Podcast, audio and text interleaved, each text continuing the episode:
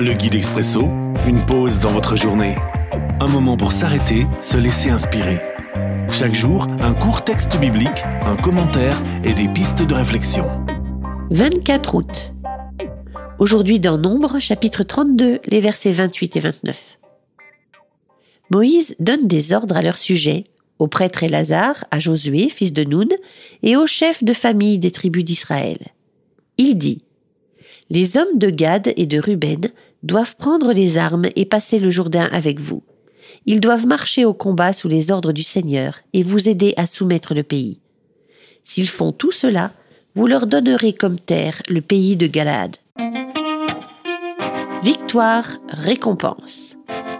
Une réflexion de Théophile Mulidi. J'ai combattu le bon combat, j'ai achevé la course, j'ai gardé la foi. Désormais, la couronne de justice m'est réservée.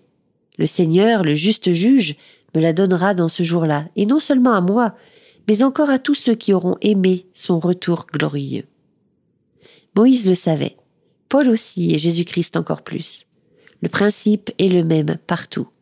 On ne couronne jamais celui qui ne combat pas, et de surcroît celui qui ne gagne pas. Alors c'est simple, ne nous décourageons pas car le meilleur est à venir. Mise en pratique. Fortifie-toi et prends courage. Au bout de la peine, une récompense. L'Expresso, un guide biblique accessible partout et en tout temps. Une offre numérique de la Ligue pour la lecture de la Bible, Radio Air et Radio Omega. À retrouver sur expresso.guide ou sur votre radio.